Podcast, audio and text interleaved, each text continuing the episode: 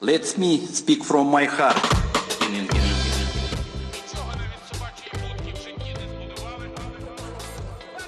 Das gemischte Doppel ist wieder da mit einer neuen Folge. Das erste Mal im neuen Jahr, auch wenn das Jahr gar nicht mehr so neu ist. Aber, und das ist unsere Entschuldigung, Russland und die Ukraine machen ja auch ein bisschen länger Weihnachtsferien aus Tradition. Jetzt sitzen wir hier wieder zu dritt hinter den Mikrofonen, nicht in einer Stadt. Der Russland-Korrespondent Maxim Kireev in St. Petersburg. In Berlin ist die Ukraine-Korrespondentin Inga Philippczuk und ich bin Mareike Aden in Hamburg. Und zu dritt sprechen wir auch heute wieder darüber, was die Menschen, die Medien und auch die Politik in der Ukraine und in Russland bewegt. Hallo, ihr beiden. Äh, seid ihr gut ins neue Jahr gekommen? Hallo, hallo. Ja, alles Hi. wunderbar. ja, auch hier alles, alles bestens. Wir sprechen uns ja immer ab, das ist kein Geheimnis, über welche Themen wir in diesem Podcast reden wollen. Du, Maxim, hast das Hashtag Etanir Povat Ubic, also kein Grund, Ja. das ist kein Grund zu töten, vorgeschlagen und eben die Debatte um sexualisierte Gewalt in Russland, was irgendwie so als traurige Antwort oder Mhm. Gegensatz auf das MeToo äh, erscheint. Und du, Inga, sagst, es sei höchste Zeit, über die Rechtsradikalen im Land zu sprechen, vor allem angesichts der Bilder, die es am Sonntag Ende Januar gegeben hat. Ich habe mir die angeschaut, fand die tatsächlich auch ziemlich verstörend. Hunderte Männer in Camouflage mit Kapuzen, manche mit verdeckten Gesichtern, die da durch Kiew zum Maidan zogen. Auf dem Rücken hatten die Nationalnie Druzhiny stehen, also nationale Bürger. Wehr legten dann einen Eid ab und das Versprechen, dass sie die Straßen reinigen wollten von Alkohol und Drogenabhängigen. Ich fand das ziemlich martialisch vom Auftritt her. Inga, wie war denn die Reaktion auf diesen Umzug in Kiew? Ja, ich fand es auch ziemlich verstörend, äh, als ich mir das Video angeschaut habe, weil das eben so eine Machtrepräsentation ist. Und die Reaktionen waren auch äh, ziemlich ähm, interessant und ambivalent. Äh, es gab äh, Menschen, die äh, gesagt haben, ja, was habt ihr erwartet? Diese nationalen Družine, also diese Milizen, gibt es eigentlich schon seit einer, ja, seit, seit einem Jahr. Und die sind gar nicht so präsent jetzt. Ne? Es war nicht so stark thematisiert und jetzt machen sie einfach eine Show und dann gucken irgendwie alle in die Richtung. Es gab aber auch viele Menschenrechtler und ja auch einfache Bürger, die sich schon Sorgen gemacht haben und das als ein Alarmsignal wahrgenommen haben. Was ist da los, wenn irgendwie so viele junge Männer irgendwie äh, sich entscheiden, die Macht übernehmen zu wollen und äh, ja, so eine Parallelstruktur zur Polizei schaffen zu wollen ähm, und irgendwie für, für die ukrainische Ordnung zu sorgen, wie das heißt. Also das ist, ja, das ist auf jeden Fall ein Thema, äh, dachte ich mir. Hat denn die Polizei darauf jetzt ähm, reagiert schon? Also die wollen, wie du ja sagst, sich so als Parallelstruktur da etablieren. Also die Vermutung vieler Menschen, die die Politik in der Ukraine beobachten, ist eigentlich, dass diese Miliz gar keinen Kontrast oder Gegensatz zu der eigentlich eigentlichen Polizei darstellt, weil, also erstens, äh, es ist legal nach ukrainischem Gesetz. Es gibt, es ist tatsächlich äh, möglich, dass äh, bestimmte Organisationen quasi solche Ordnungsfunktionen übernehmen. Die Voraussetzung ist, dass sie mit der Polizei koordiniert werden müssen. Und das sagen ja auch diese Milizen, äh, die würden mit der Polizei kooperieren. Das heißt, wenn sie irgendein Verbrechen auf der Straße sehen, würden sie dann nicht selbst eingreifen. Sie haben auch keine Waffen, aber sie würden alles dafür tun, dass die Polizei kommt und äh, dann eben alles juristisch weiter äh, geklärt wird. Die andere Sache daran ist auch, dass eigentlich diese Gruppierung, also diese Milizen, die sind eigentlich ein Teil von der Azov-Bewegung. Azov ist die rechte äh, nationalistische äh, Strömung. Ne? Also das war, es gab auch ein Freiwilligenbataillon im Krieg. Genau, die mit der Wolfsangel, was auch in Deutschland ja für sehr viel Aufmerksamkeit Genau, gesorgt auf jeden hat. Fall. Also nicht alle Kämpfer im Azov sind rechtsextrem, aber es gibt schon bedenkliche sagen wir, ideologische äh, Ursprünge dieser Partei und es gibt ja Menschen in dieser äh, Partei. Entschuldigung, Partei gibt es auch. Nationale Korpus heißt jetzt die Partei, die eigentlich mit Azov oder aus dem Azov äh, geboren wurde. Und äh, genau, und dieses, äh, dieses ganze rechte ähm, Phänomen wird eigentlich von der Nationalgarde und vom Innenministerium kontrolliert, also vom Innenminister Avakov. Äh, deswegen, obwohl er auch jetzt sagt, äh, wir werden es nicht erlauben, dass irgendwie parallele Strukturen sich herausbilden, die die, ja, die Funktion der Polizei übernehmen, liegt die Vermutung nahe, dass sie sehr wohl auch mit Avakov selbst verbunden sind und womöglich auch, dass es eine Vorbereitung auf den Wahlkampf ist. Also die wollten noch jetzt einmal Macht und, und Stärke demonstrieren mit diesen Bildern. Genau, um mhm. zu zeigen, dass, äh, dass sie irgendwas tun, was die Polizei vielleicht nicht macht. Äh, also es ist auf jeden Fall, ob negativ oder positiv, äh, aber eine Art PR-Kampagne. Mhm. Und das ist ja ein Thema, das sehr gut in das Kreml-Narrativ passt, äh, laut dem die in der Ukraine ja ohnehin ein Putsch der rechtsradikalen Kräfte äh, mit dem Maidan stattgefunden habe. Äh, das hat natürlich die Frage äh, an dich, mhm. haben denn die, die russischen Medien das aufgegriffen? Das ist ja eine Steilvorlage. Ja, es ist eine Steilvorlage, allerdings war ich tatsächlich überrascht, dass das irgendwie, also eigentlich hätte man jetzt, wenn man jetzt sich in, in, aus, aus dem Blickwinkel des Propagandisten sich das anschaut, wäre das ja eigentlich die perfekte äh, ja, Steilvorlage, wie du sagst. Das, die, es gibt schöne Bilder, es ist mitten in Kiew, äh, es, äh, es heißt nationale Korpus, also es sind eigentlich alle, alle Zutaten eines schönen Propagandabeitrags im russischen Staatsfernsehen vorhanden, aber äh, offenbar äh, ist das Thema der, der US-Sanktionen, äh, das jetzt heute auch äh, äh, oder zu dieser Zeit jetzt äh, wichtig ist, ähm, hat das irgendwie ein bisschen überschattet. Also ich habe im Fernsehen sehr wenig dazu darüber gesehen und, und in der Zeitung äh, gelesen, außer ein paar, ja, so die üblichen Nachrichtenbeiträge, äh, ja. Und ähm, allerdings muss man schon sagen, dass es latent auf jeden Fall immer immer noch ein Thema ist und äh, jedes Mal, wenn in der Ukraine irgendwas ist, vielleicht zu einem anderen Anlass, ja, wenn es da irgendwelche ähm, ja, sei es, ob es irgendeine Schändung eines jüdischen Friedhofs ist oder sei es wieder ein Streit mit Polen über äh, irgendwelche geschichtlichen Fragen, das wird alles immer bereitwillig aufgegriffen. Also da sollte man sich keine Illusionen geben, dass, dass Russland so dieses Thema irgendwie fallen lässt. Allerdings äh, ist das wahrscheinlich schon so, sage ich mal, eingefahren, dass äh, nicht jedes Detail ja, äh, äh direkt halt irgendwie verwendet wird, sondern nur, wenn es halt irgendwie passt. Sage ich mal so, wenn es jetzt, wenn wenn wenn es jetzt einen aktuellen Anlass gäbe zwischen Russland und der Ukraine, hätte man dieses Thema wahrscheinlich auch viel besser ausschlachten, ausgeschlachtet als ähm, als das bisher gemacht hat. Also ja. würdest du schon sagen, dass es verfangen hat, dieses Narrativ, was immer wieder wiederholt wurde im Staatsfernsehen? Also ich kann mich noch erinnern, früher, wenn man über das Thema geredet hat, also als es ganz frisch war, so 2014, haben die Leute natürlich die ganze Propaganda rezitiert, die sie im Fernsehen gehört haben. Heute, wenn du das Thema anschneidest, kriegst du das vielleicht in der ersten, in der zweiten Frage auch so gesagt, ja, aber dann so nach der dritten Frage öffnen sich die Leute und sagen auch, ja, natürlich wissen wir, dass da keine Nazis an der Macht sind. das muss man natürlich auch immer im Auge behalten. Das also ich finde es echt interessant und erstaunlich, äh, obwohl das Thema ja schon ja wirklich irgendwie langweilig, äh, selbst für die Russen ist, äh, dass Russland es irgendwie geschafft hat, äh, äh, das Narrativ vom Nationalismus, quasi alles Gute, was man daran überhaupt finden kann, äh, für sich zu etablieren, weil Russland führt ja ne, eigentlich auch eine sehr nationalistische Politik im Grunde. und alles, was man so, alles Schlechtes, was man mit dem Nationalismus überhaupt assoziieren kann, so in Richtung Ukraine zu schieben. Also jetzt alles, ja, was mit dem Zweiten Weltkrieg verbunden ist und so weiter. Ähm, und vielleicht, ich weiß nicht, vielleicht verändert sich da was, weil, weil es einfach schon so oft wiederholt wurde.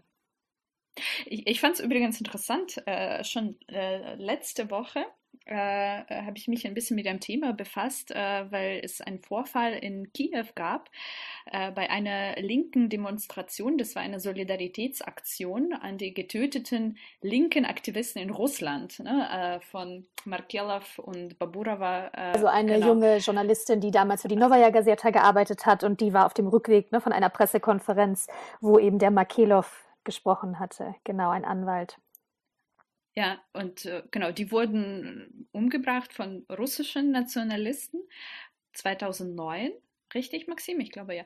Und, äh, und die, die, der, der, der, Paradox an dieser Geschichte ist jetzt von, letzter Woche, dass äh, die ukrainischen äh, Aktivisten haben sich solidarisiert und eine Aktion veranstaltet, wie schon seit acht Jahren. Und da wurden sie von den ukrainischen Nationalisten angegriffen bei dieser Demo. Also das heißt, irgendwie die ukrainischen Nationalisten haben sich irgendwie mit den russischen Nationalisten solidarisiert, obwohl irgendwie aller Logik nach sind die ukrainischen Nationalisten äh, ja eigentlich Feinde von den russischen oder genau gesagt umgekehrt. Der russische Nationalist ist der größte Feind des ukrainischen, weil der russische Nationalist ist ja so die Verkörperung dieser bösen Macht, die die Ukraine eigentlich auslöschen will und alles zu einem, ich weiß nicht, russischen Imperium oder sonst was äh, machen will. Aber da, da gibt es interessante Verknüpfungen, also da, das finde ich echt spannend. Also ich habe das Gefühl, dass irgendwie, ähm, es ist in Russland oft so, dass man so eine Art ähm, Untergrund-Nazis hat, ja, die jetzt vielleicht nicht öffentlich auftreten und auch eigentlich überhaupt nicht Kreml äh, äh, hörig und Kreml-freundlich sind und die auch diese ganze Donbass-Geschichte eigentlich sehr wenig interessiert. Und dann gibt es so diese zweite Gruppe von Nationalisten, die mittlerweile auch sehr eng im Kontakt mit dem Kreml stehen und ähm, ja, instrumentalisiert werden und sich aber andererseits dadurch bei ihren, äh, bei den echten Nazis, wenn man das so schön, wenn man das so sagen will, ähm, ähm, diskreditiert haben, ja. Also das, äh, äh, diese Entwicklung hat man in Russland auf jeden Fall ganz klar gesehen. Es gab so eine Zeit, genau wo dieser Mord stattgefunden hat, von dem wir gerade gesprochen haben, an Baburova und ähm, 2009, das war so die Blütezeit der russischen Nazis. Es gab ja 2010 noch diese große Nazi-Ausschreitung in Moskau auf dem Manegeplatz. Äh, da wurde irgendwie ein Fußballfan von angeblich von Kaukasiern umgebracht und dann sind da irgendwie 10, 15.000 Nazis auf die Straße gegangen. Und ich glaube, damals hatte, hat der Kreml so eine Alarmglocke äh, gesehen, dass das, dass es tatsächlich irgendwie Leute in Russland gibt, die zu Gewalt bereit sind und zwar zu Gewalt gegen äh, die Polizei und gegen die Ordnungshüter, ja. Und ich glaube, seitdem hat man versucht, sozusagen diese wirklich gefährlichen Nazis, die wirklich dem Staat gefährlich, also nicht dem, dem Land, sondern dem Kreml gefährlich werden, die können die irgendwie zu beseitigen, ins Gefängnis zu sperren, äh, umzubringen. Oder in den äh, Donbass schicken. Genau, oder in den Donbass schicken oder äh, ist, äh, in eine der ukrainischen Bataillonen. Das ist natürlich äh, mhm. auch die eine perfekte Lösung für, für den Kreml. also ja, 2009 und 2010, also da war ich ja auch in äh, Russland noch und da erinnere ich mich auch an viele Geschichten, die man und vor allem meine ich aus St. Petersburg gehört hat, dass ausländische Studenten auch äh, gesagt haben, sie seien gejagt worden. Ähm, gibt's diese Fälle, sind die einfach aus den Medien verschwunden oder gibt es die tatsächlich auch nicht mehr? Ich habe das Gefühl, dass das, das irgendwie in, innerhalb der letzten zehn Jahre, dass ähm, ein großer Teil dieser wirklich gewaltbereiten äh, Nazis, dass die entweder entweder sind die auch erwachsen geworden, man weiß es auch, kann man kann natürlich auch sein, dass es einfach, dass die jetzt einfach alle 30 oder 35 oder 40 sind und keinen Bock mehr haben, Afrikaner auf der Straße zu jagen. Ja? Andererseits, klar, es gab viele Prozesse äh, in den letzten Jahren. Es gab einige nationalistische Gruppen, haben die Seiten gewechselt und sind dann zum Staat übergelaufen und werden dann zum Beispiel jetzt irgendwie gegen Oppositionelle äh, eingesetzt, sagen als Handlanger, wo sich der Staat, der Staat nicht die Finger schmutzig machen will, ja, und äh, verdienen jetzt so ihr Geld zum Beispiel.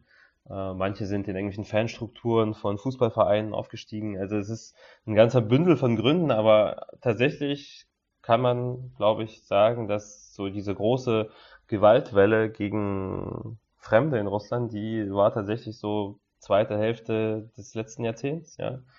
Und das äh, insgesamt war das Thema Nationalismus, wenn man zum Beispiel so, so eine Politikerlaufbahn von Nawalny sich anguckt, ja. Äh, fast alle seine nationalistischen äh, exzessiven Äußerungen fallen auch so in diese Zeit, ja. Und ich glaube, mittlerweile sieht man auch an seiner Evolution, wie äh, sich so die Meinung in diesem Spektrum verändert hat, ja, dass er es nicht mehr für opportun hält, äh, solche Sachen zu sagen, die er früher sagen konnte. Ja. Könnte er auch andere Gründe haben, dass er vielleicht auch weiß, dass das äh, bei Liberalen und beim Westen besser ankommt. Das kommt natürlich hinzu, ja. Um nochmal auf die Ukraine zurückzukommen, äh, Inga, welche Rolle spielen denn da Rechtsradikale deiner Einschätzung nach, ganz unabhängig vom Narrativ? Also viele oder manche kämpfen ja immer noch im Osten, sei es beim rechten Sektor oder bei Azov. Ähm, Aber ist, ist es tatsächlich ein, ein großes Problem, was auch die Gesellschaft und die Politik beschäftigt?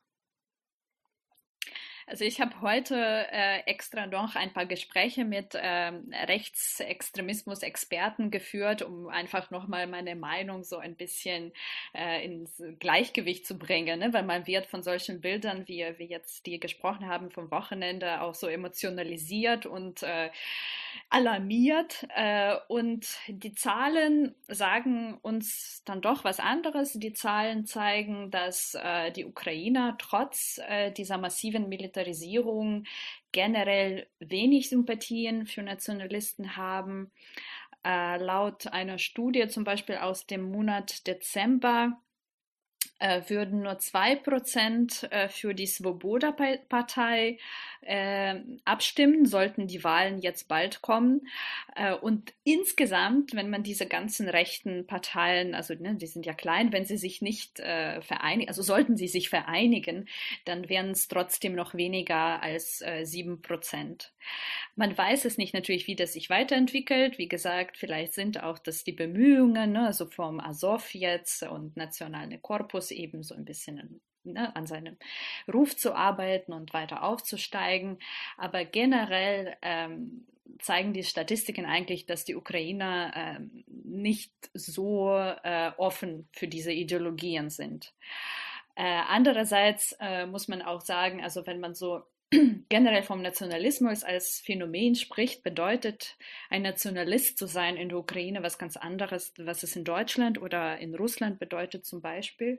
Die Ukrainer wollten historisch nie andere Länder erobern. Sie haben immer nur für die Ukraine gekämpft.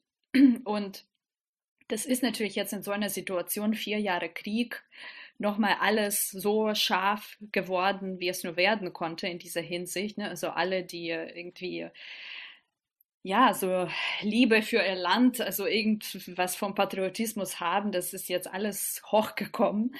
Äh, und Oft, wenn man sagt, ich bin ein Nationalist, äh, bedeutet das eher sowas wie ich bin ein Patriot und ich liebe mein Land und heißt nicht automatisch, äh, dass äh, man da bereit ist irgendwie oder will überhaupt gegen Ausländer oder Schwule und Lesben oder sonst welche Minderheiten kämpfen. Und das macht es extrem schwierig im ukrainischen Kontext ne, vom Nationalismus zu reden. Wo ist diese Linie? Sind vielleicht auch die ich weiß nicht, wie viel Prozent von diesen äh, schlimm aussehenden Jungs, äh, wie viel sind von denen zum Beispiel rassistisch und äh, wie viel nicht. Äh, da wünsche ich mir tatsächlich irgendwie mehr Statistiken und äh, mehr Forschung, die sich ernsthaft mit dem Problem befasst. Und wahrscheinlich behindert ja auch eben diese Propaganda von der russischen Seite die wirkliche Aufarbeitung in der Ukraine oder dass man sich dem richtig stellen kann, dass es eben äh, Rechtsradikalismus gibt, oder? Ja, total. Also ich habe auch das Gefühl, äh, dass man als Journalistin so bestimmte Blockaden entwickelt und äh, ja, auch in Deutschland habe ich das Gefühl, also ich rede gerne darüber und äh, ich will nicht, äh, dass irgendwie, dass es in der Ukraine mehr Rechtsradikale oder Rechte oder überhaupt irgendwie Popularität vom Nationalismus steigt. Aber immer habe ich hier das Gefühl, dass sobald man den Mund aufmacht, um über ukrainische Nationalisten zu reden, äh, rutscht man so irgendwie in dieses äh, Gebiet von, von russischer Propaganda, äh, weil dieses Feld einfach so sehr besetzt ist äh, von, ich weiß nicht, Russia Today und so weiter. Äh, und da irgendwie habe ich das Gefühl, man sollte irgendwie dagegen kämpfen und dann trotzdem das thematisieren und ja, und irgendwie sachlich mit dem Thema arbeiten. Und gegen die Schere im eigenen Kopf auch. Ne? Also ich hatte das auch mal so, als ich beim rechten Sektor im Trainingslager bei denen äh, war für einen Dreh.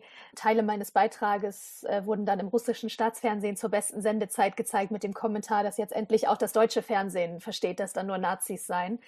Das ist natürlich kein gutes Gefühl, aber irgendwie hat man ja trotzdem den Anspruch, äh, darüber zu berichten. Ja, auf jeden Fall. Ich hatte auch äh, Situationen, sobald man irgendwas, also auch jetzt nicht nur unbedingt über Nationalisten, aber wenn man irgendwas Kritisches über die Ukraine schreibt, erscheint das äh, irgendwie nochmal ja, umgeschrieben bei Sputnik oder äh, woanders. Und das ja, verhindert mich natürlich nicht. Ich will auch weiter über die Ukraine berichten, aber das nervt mich auch gleichzeitig.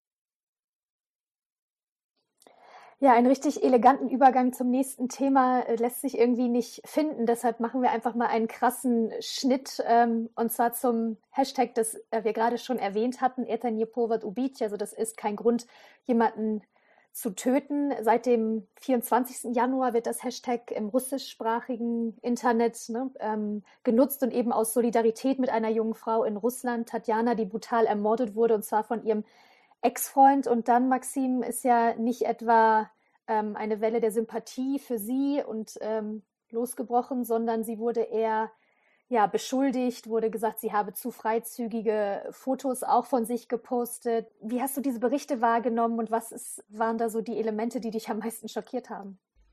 Ja, das Schreckliche an der Situation ist eigentlich, dass ich im Prinzip schon, äh, als ich die Nachricht gelesen habe, ähm, war mir, also ich brauchte eigentlich gar nicht diese ganzen Nachrichtenseiten mehr aufzuschlagen, weil ich ungefähr wusste, was dann kommt, also wie das Narrativ sein wird, weil das ist in Russland nichts Neues und in Russland gibt es leider, leider schon seit vielen Jahren diese Tradition des Victim Blamings. Ja, es gibt auch kein russisches Wort dafür zwar, aber es ist halt ähm, quasi fester Bestandteil äh, der, der, der, der russischen Kultur, ja. Und ähm, jedes Mal, wenn es äh, Gewalt gegen eine Frau äh, gibt, gegen wenn es eine Vergewaltigung gibt, jetzt es muss ja nicht mal ein Mord sein, ja. Jedes Mal wird äh, statt äh, sich irgendwie darauf zu konzentrieren, irgendwie zu, äh, äh den Täter, ja, äh, ähm, äh, äh, sich anzuschauen und zu gucken, wie kann das in unserem Land sein, dass solche Leute irgendwie zum Teil auch unbestraft davonkommen ähm, wird dann irgendwie gefragt, ja, hätte denn das Opfer nicht das irgendwie verhindern können und äh, vielleicht hat das irgendwie provoziert. Ich kann natürlich verstehen, ja, ich meine, ist es sicherlich richtig, wir leben in Russland und wenn man in Russland lebt, muss man sich einige, ähm, sage ich mal, Realitäten vor Augen halten, ja, äh, und ähm, wahrscheinlich muss man, ist man auch, muss man auch ein bisschen vorsichtig sein und aber das ist lange kein Grund, den die Verantwortung, also es ist keine Frage der Verantwortung. Die Verantwortung muss immer beim Täter bleiben. Und das passiert in russischen Diskussionen eigentlich nie. Und deswegen hat es mich eigentlich gefreut, dass es dieses Mal so ein, so ein ja, Solidaritäts, äh, äh, ja, es ist zwar ein Hashtag, es ist ein Flashmob im Endeffekt, aber es ist trotzdem wichtig, dass man über dieses Thema gesprochen, äh, spricht und ähm, äh, ich glaube, das ist mittlerweile schon das dritte Mal, dass, dass in Russland solche Kampagnen äh, eine Resonanz finden und ich hoffe, dass, dass irgendwie irgendwann muss, muss es doch tatsächlich irgendeine große äh, landesweite Diskussion geben. Ja? Bisher ist es immer noch äh, eher in, in, in dieser Blase, die so für solche Themen interessiert, ja, und da ist es beheimatet, aber ich hoffe, dass irgendwann ähm, das auch äh, auf die Gesellschaft rüberschwappt. Ist das auch ein Thema gewesen in der Ukraine, Inga? Äh, ja, also ich habe tatsächlich auch Kommentare äh, in der Ukraine gelesen, also auch Medien haben darüber berichtet. Und äh, dieses Mal hatte ich das Gefühl, dass die Diskussion ziemlich ähnlich verläuft. Es gab auch dämliche und dumme und ja grausame Kommentare eben mit dem Ton, sie sei zu provozierend gewesen. Ähm, äh, und es gab auch Texte, Blogs, die eben das verurteilt haben. Und übrigens die Bloggerin, ne, die ja äh, dann diesen Hashtag äh, gestartet hat, die kommt aus Belarus. Also es hat sich schon so auf andere postsowjetische Länder ausgebreitet. Und äh, in diesem Fall, und das ist einer dieser Fälle, äh, wenn die Sache an sich einfach äh, so schockierend ist, dass man dann auch schon vergisst. Also man sagt dann nicht irgendwie, das könnte nur in Russland passieren, weil man merkt gleich an der Diskussion, die Gesellschaft in der Ukraine tickt irgendwie sehr ähnlich. Ähm, also generell war das Thema auch äh, in der Ukraine, äh, also zum Glück ohne äh, eines ganz brutalen Beispiels wie in diesem Fall, aber wurde auch schon äh, 2016 mit dem Hashtag Ich habe keine Angst zu erzählen oder zu sagen, äh, hat es eine Diskussion gegeben, wo eben junge Frauen und alte Frauen und unterschiedliche Frauen äh, eben darüber erzählt haben, mit welchen Belästigungen und ja, an, blöde Anmachen und auch äh, traumatische Erfahrungen mit Vergewaltigungen und so weiter sie erlebt haben. Das war eine sehr große Kampagne, äh, die dann auch äh, in Russland auch geführt wurde, dann mit dem übersetzten Hashtag. Was glaubt ihr denn, was sind denn die Strukturen oder die Gründe, die dazu führen? Ist es einfach, weil es patriarchalische Gesellschaften sind, weil es irgendwie tabu ist, zu wenig Aufklärung gibt?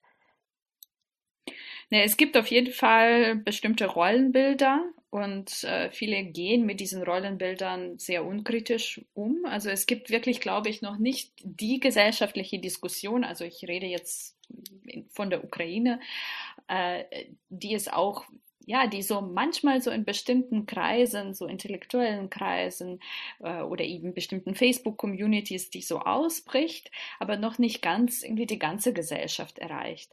Und selbst in dem Fall von äh, Janne Boyus-Kasate von dieser Kampagne. Viele haben zwar ihre Erfahrungen geteilt, das war sehr wichtig und man hat ein Buch äh, herausgegeben mit diesen Geschichten, äh, aber es kam nicht zu diesem äh, ja, nicht zur Verantwortung. Ne? Da kam irgendwie keiner ins Gefängnis dafür oder wurde hm, entlassen, ne? also was die MeToo-Kampagne jetzt äh, gemacht hat. Ja, ich, ich glaube, ich glaube, das ist tatsächlich so, dass das Frauenbild oder das, das, diese Geschlechterrollen ist, glaube ich, so der Hauptgrund, warum es zu solchen Situationen in Russland kommt und in der Ukraine vielleicht auch. Ähm, man muss sich das irgendwie so vorstellen, dass in der Gesellschaft ja die Frau so ein bisschen so der der ähm, der Alleskönner ist, ja. Also man irgendwie sie sie muss äh, einerseits mittlerweile auch irgendwie erfolgreich sein, arbeiten, dann muss sie irgendwie gut aussehen und dann muss sie auch noch um einiges vernünftiger sein als jeder Mann und wenn irgendwie ein Mann irgendwas total unvernünftiges macht, dann hätte die Frau das ja schon vor fünf Jahren kommen sehen müssen und wenn sie es nicht kommen sehen hat, dann ist sie ihrer Frauenrolle nicht gerecht geworden. Das ist so ungefähr, wenn man das ein bisschen zugespitzt formuliert, das ist so ungefähr dieser Mechanismus, der dann immer abläuft. Ja, ähm, das ist genau das, was dann irgendwie das Victim Blaming in Russland speziell oder halt in unseren äh, ex-sowjetischen Staaten halt äh, irgendwie so ein bisschen ausmacht. Ich glaube, in Russland und, und also in unseren ehemaligen Republiken fehlt so ein bisschen diese Optik ähm, für dieses Problem. Ja, also zum, zumindest bei der MeToo-Kampagne hat man das gesehen. Das ist ja bei uns in Russland eigentlich fast gar nicht angekommen. Was ich mit Optik meine, ist, dass ähm, wenn man jetzt mit Harassment ankommt in Russland, ja, dann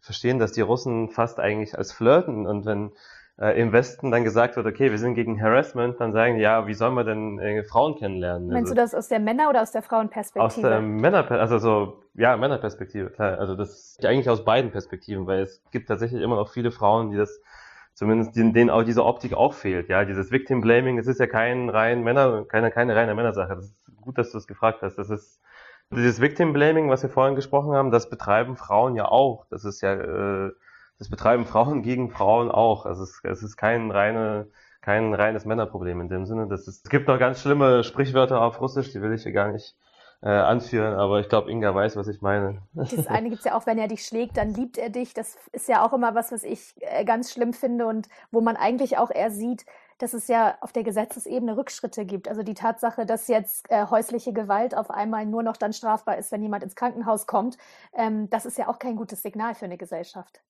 Nee, das ist überhaupt kein gutes Signal für eine, für eine Gesellschaft und äh, das ich glaube, äh, jeder, der schon, der sich ein bisschen äh, ausführlicher mit diesen Fällen von häuslicher Gewalt befasst hat, der weiß ganz genau, wie zögerlich Polizei und ganzen Ermittlungsbehörden sowieso schon bei Familienstreit reagieren, ja. Und wenn es dann irgendwie heißt, dass es nur noch irgendwie eine, eine, eine Tat, wo es da irgendwie Geldstrafe gibt, da wird die Polizei erst recht nichts machen. Ja. Also ich glaube, ich weiß nicht, Maxim, ob du auch das Gefühl hast, dass die 90er Jahre irgendwie auch so ein, so ein so eine Zeit war, in, in der dann wirklich so ein Verfall wirklich ja. in irgendwie so diese Muster stattgefunden ja. hat, weil, weil man Absolut. so in der Sowjetunion war ja so, ne, so viel Einschränkung und es gab keinen Sex und streng und Frauen arbeiten, also irgendwie so eine, wie ich schon gesagt habe, so eine quasi Gleichheit und dann den plötzlich Haushalt mussten ja Frauen auch schon der, in der Sowjetunion Genau, machen, genau, ne? genau, genau. Deswegen ja. sage ich auch quasi. Ja. ja. Äh, und dann 90er äh, Jahre brachten dann eben so viele andere Dinge mit sich, ne? so wie Armut, dass viele Frauen irgendwie in die Prostitution äh, gedrängt wurden oder eben auf reiche Männer angewiesen und dann noch Verfall, der Verfall dieser ganzen sowjetischen Ideale führte dann irgendwie dazu, dass, dass ne, diese, diese Rollen sich so verfestigt haben und da, da, da müssen wir, glaube ich, jetzt irgendwie weiterkommen in der Ukraine. Ja, ich hatte das Gefühl, man hat irgendwie äh, so in den 90er Jahren alle, also auch wenn die Sitten fragwürdig waren, alle Sitten verloren, die man irgendwie hatte, aber man tut sich unglaublich schwer, äh, neue aufzubauen, ja, und das, äh, ich sehe da jetzt bisher, also es ist zwar so, dass es in vielen Bereichen, jetzt sage ich mal jetzt, wenn wir schon beim Haushalt sind, ja, ich meine, so die Realität äh, der Menschen, die ist schon viel weiter als zum Beispiel das, was uns irgendwie im russischen Fernsehen oder in, in, russischen, in der russischen Werbung, wenn man sich mal russische Werbung anguckt, ist, dann denkt man sich, ich, das ist irgendwie in den 60er Jahren entstanden. Das sind irgendwie lächelnde Frauen, wenn es um Kochen geht, sind es immer nur Frauen und äh, äh, Männer kommen von der Arbeit und werden dann mit der Wurststulle irgendwie bedient. Das ist, also das ist äh, unfassbar, hat überhaupt nichts mit der Lebenswirklichkeit zu tun, weil das mittlerweile natürlich, ja, ich meine, auch äh, in den Großstädten lebt man mittlerweile hier schon im 21. Jahrhundert, aber beim Thema Sexualität oder beim Thema sexuelle Gewalt ist immer noch, äh, gibt es echt sehr wenig Fortschritte und das ist eigentlich erschreckend. Also das ist das Erschreckende daran, weil im Prinzip, man merkt schon, dass es äh, große Fortschritte gegeben hat, ja. Und dass Frauen mittlerweile auch äh, alleine leben und alleine mehr oder mehr, mehr verdienen als Männer äh, zum, zum Teil. Also es ist jetzt keine große Seltenheit mehr in, in Großstädten, dass zum Beispiel mal Frauen mehr Geld verdienen als Männer. Das ist jetzt, also es ist selbst in Russland mittlerweile schon anzutreffen, aber dennoch, äh, ja, tut sich in dieser Hinsicht in, in, in, in der auf diese Gewaltebene tut sich noch viel zu wenig. Na, ihr hattet beide jetzt die 90er erwähnt, aber eigentlich geht das Problem ja im Grunde auch auf Stalin zurück, in dem Sinne, dass ja unter Lenin eher noch das Frauenbild fortschrittlicher war und er erst auf dieses prüde Rollenbild wieder kam, auf diese, die Frau soll die gute Hausfrau sein und Kinder gebären, auch zusätzlich natürlich auch noch arbeiten. Aber ich erinnere mich auch an Recherchen, die ich zu dem Thema hatte, dass halt dadurch auch nochmal wieder Sexualität tabuisiert wurde durch dieses quasi prüde Weltbild, eben dadurch auch Gewalt. Da, ich erinnere mich noch an einen Experten, mit dem ich sprach, der sogar sagte, dass Vergewaltigungen an sich, weil das so mit dem Gulag und so weiter in Verbindung auch gebracht wurde. dass es einfach Sex und Gewalt und alles, dass es so ein Tabu ist, dass darüber nicht gesprochen ja, wird. Ja, wer weiß, äh, wie unsere Gesellschaften ausgesehen hätten, wenn, ne, wenn nach den 20er Jahren was anderes gekommen wäre und nicht die, die, die harten 30er. Ne? Also weil es war tatsächlich ein riesiger Rückschritt, was Frauenrechte und ja, müssen jetzt, Gulag hast du schon Stichwort gesagt und Krieg und äh, ja, Repressionen und alles, was damit verbunden ist, äh, sorgt natürlich äh, nicht auch für eine gesunde, ne, gesunde, gesunde Verhältnisse in der Gesellschaft. Aber seid ihr eher für Russland und die Ukraine, seid ihr da eher jeweils optimistisch gestimmt oder glaubt ihr, dass wirklich die, die Rückschritte im Moment überwiegen? Also bei der Ukraine bin ich äh, dann doch äh, irgendwie optimistisch gestimmt, also nicht überall, also äh, aber jetzt eben speziell in dieser Gender-Hinsicht. Äh, ich würde mir mehr wünschen, aber ich kann die Ukraine mit der Ukraine vor zehn Jahren zum Beispiel vergleichen. Jetzt habe ich schon viele Bekannte, die darüber sprechen, die irgendwie so ein Bewusstsein darüber entwickelt haben. Und da habe ich irgendwie das Gefühl, dass zumindest die Richtung stimmt, das Tempo nicht. Ja, was Russland angeht, ähm, ich habe das Gefühl, es gibt man, es gibt so ein, so ein Auseinanderdriften der, sage ich mal, der Lebensrealität vieler Menschen und, ähm, sage ich mal, der des staatlichen Rahmens oder des, des sage ich mal, des großen gesellschaftlichen Rahmens drumherum. Ja. wenn ich mir Familien angucke, die Rolle der äh, Geschlechter in den Familien, das verändert sich natürlich. Ich, das äh, kann gar nicht anders sein. Und selbst da, also da gibt es schon Fortschritte und ähm, zum Teil, also diese, diese im privaten Bereich sind die Menschen schon viel, viel weiter als, als äh, sag ich mal, im öffentlichen und im staatlichen Bereich. Und, äh, aber ich glaube nicht, dass wenn der Staat nicht oder zumindest äh, nicht anfängt, äh, sich äh, darauf ein, äh, anzupassen oder auch irgendwie die Gesetzgebung zu verändern oder wirklich gegen Diskriminierung zu kämpfen oder auch in Bildung zu investieren in dieser Hinsicht. Ja, das, ich, ich, weiß jetzt gar nicht, wo es, ist, wo es in Russland Gender Studies irgendwie äh, gegeben hat. Ich glaube an der European U äh, University in Petersburg, die irgendwie vor kurzem dicht gemacht wurde. Und genau, also solche Sachen äh, für, es führen natürlich dazu, dass Gesellschaft und Staat auseinanderdriften. Und ich glaube, dass irgendwann hat man dann so eine Situation erreicht, ja, wo dann die Leute das gar nicht mehr ernst nehmen können. Aber bis dahin ist es immer noch, äh, also der, der ähm, Vorrat, sage ich mal, ist noch groß und äh, das dauert noch eine Weile. Also ich glaube, man muss hier auf jeden Fall unterscheiden zwischen öffentlich und privat und äh, das Öffentliche hinkt halt massiv hinterher. Hm. Ich wollte nur kurz sagen noch äh, zur, vielleicht wird es auch ein Bogen sein zu unserem ersten Thema von heute, weil das, glaube ich, auch in dieser Hinsicht eine Rolle spielt. Also in einer Gesellschaft äh, wie in der ukrainischen jetzt, äh, die wirklich sehr militarisiert ist und auf einen Krieg ausgerichtet, und das ist natürlich dann auch ein ideologisches Hindernis, äh, um eben eine freie Gesellschaft zu entwickeln, wo, äh, ja, wo Männer und Frauen ähm, irgendwie gleichwertig sind und so, weil so der Krieg verfestigt auch oft äh, so traditionelle Rollenbilder.